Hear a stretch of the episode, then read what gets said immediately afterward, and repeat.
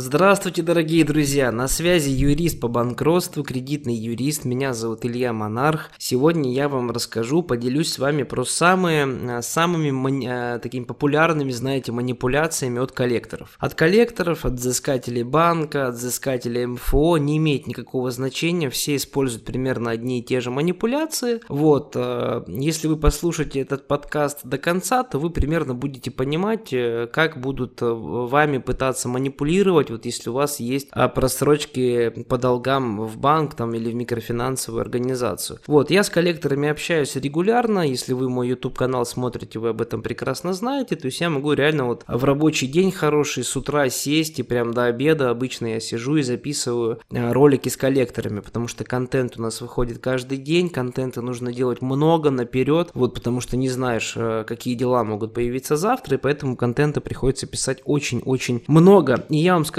что, в общем-то, манипуляции абсолютно одни и те же, а, поэтому я сейчас с вами а, поделюсь этими манипуляциями. Итак, первая манипуляция – это давить на честность, на совесть. Это когда вот ты взял чужое, будь любезен, отдай, а вы так со всеми поступаете, вы всем так долги не отдаете и так далее. То есть давить на совесть. Вот это прям одна из излюбленных манипуляций коллекторов. Почему эта манипуляция вообще глупая? То есть давайте, друзья, договоримся договоримся, я буду вам рассказывать про манипуляцию и буду объяснять, почему она глупая, почему на нее не нужно вообще в принципе вестись. Почему манипуляция глупая? Потому что эти фразы применимы только в том случае, на мой взгляд, если речь идет о долгах между физическими лицами. То есть давайте представим ситуацию, когда вы берете деньги в долг у соседа Васи. Если вы берете деньги в долг у соседа Васи, то безусловно а, вы в равных абсолютно позициях. Вы, конечно же, обязаны вернуть, потому что вашему соседу Васе тоже нужно зарабатывать эти деньги, скорее всего, непростым трудом. Вообще в Российской Федерации деньги достаточно сложно добываются, потому что заработные платы очень низкие, и поэтому любой труд, конечно, он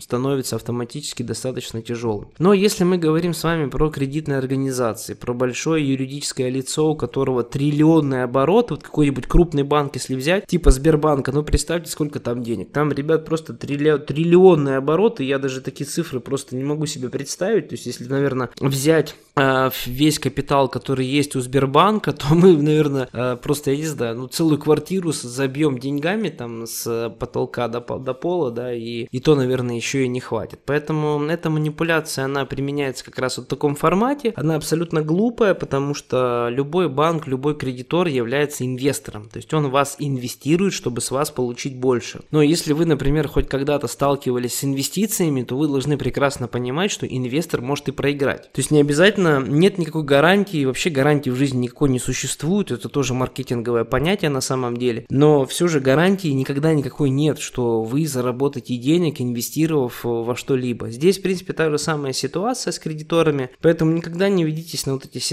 значит, высказывания про честность, там, про совесть, взял чужое, будь любезен, отдай там и тому подобное, потому что это неприменимо здесь, так как вы с кредитной организацией находитесь абсолютно не в равных а, условиях. Следующий Следующая манипуляция – это воздействие на ваших родных. То есть, когда взыскатель говорит, что как э, думает об этом ваша мама, как будет об этом думать ваша жена, и тому подобное. То есть, когда вам намекают, что сейчас начнут трезвонить всем вашим друзьям, родным, а, на работу и тому подобное. То есть, вам как бы аккуратно об этом намекают, да, понятно, что это тоже очень скотская неприятная манипуляция. Но здесь, друзья, что я могу сказать? Здесь, во-первых, чаще всего происходит нарушение действующего законодательства, то есть когда конкретно даже причем порой не скрывая, вам заявляют, что будут распространять информацию от, э, третьим лицам о вашей задолженности. Помните, что по закону, согласно 230 федеральному закону, никто не имеет права распространять информацию третьим лицам о ваших долгах. Никто не имеет права этого делать, вообще никто, ни коллекторы, ни банки, ни МФО. Это первый момент. Второй момент, э, чтобы себя подстраховать от этих неприятных манипуляций, проще всего, конечно, самым близким людям все-таки рассказать о том, что у вас есть просроченные долги. Все-таки по моей практике, если человек узнает об этом от вас,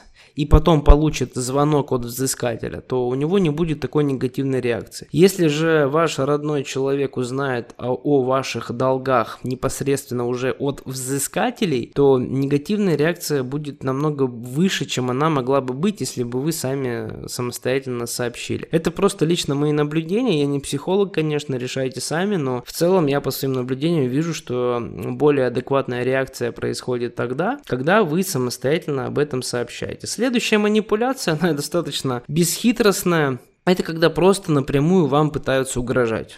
Это часто происходит э, от МФО особенно, когда вам в WhatsApp пишут э, якобы какие-то коллекторы, которые, естественно, не представляются, потому что если они представятся, то могут слопотать административный штраф очень быстро. Вот, они не представляются, пишут прямые угрозы, там, ребенка заберем, в подъезде тебя подождем, сейчас к тебе там кто-то приедет и полная чепуха. Вот, здесь, э, ребят, нужно немножко просто увереннее в себе быть, не нужно быть такой тряпкой, которую можно на напугать каким-то там непонятным сообщением. Ну, и вам должно быть достаточно лишь того факта, что они сами же от вас прячутся. То есть, если бы они действительно могли бы что-то вам навредить, что-то сделать, они бы от вас не прятались. То есть, вот этот уже факт вас должен э, ну, на что-то наводить, на какую-то мысль. Да, если они от вас сами прячутся, то что они тогда могут сделать в принципе? Кроме вот этих своих смешных сообщений, которые, знаете, по ощущениям пишет какой-то подросток, э, который просто учится на двойке, шутки, да, и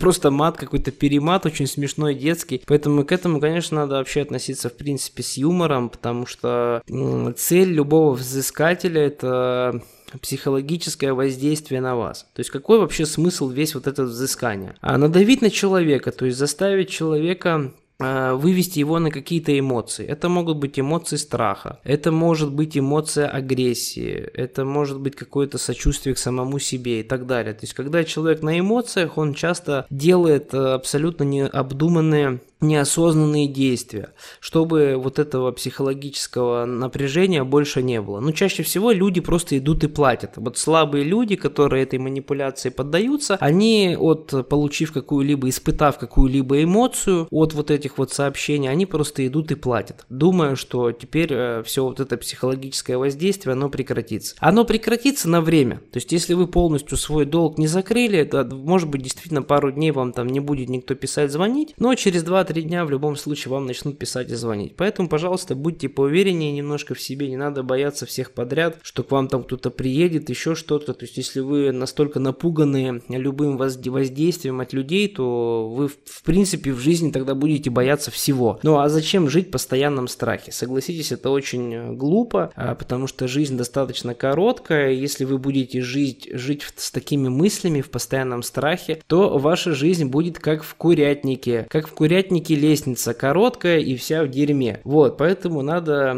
здесь над этим немножко подумать, э, немножко набраться в себе уверенности, никого не надо бояться, обращаться просто за юридической помощью. Поверьте, юристы вас э, очень быстро, профессионально и самое главное, а, с конкретным результатом спасут вас от всех кредиторов. Если нужна юридическая помощь, друзья, вы знаете, где меня найти.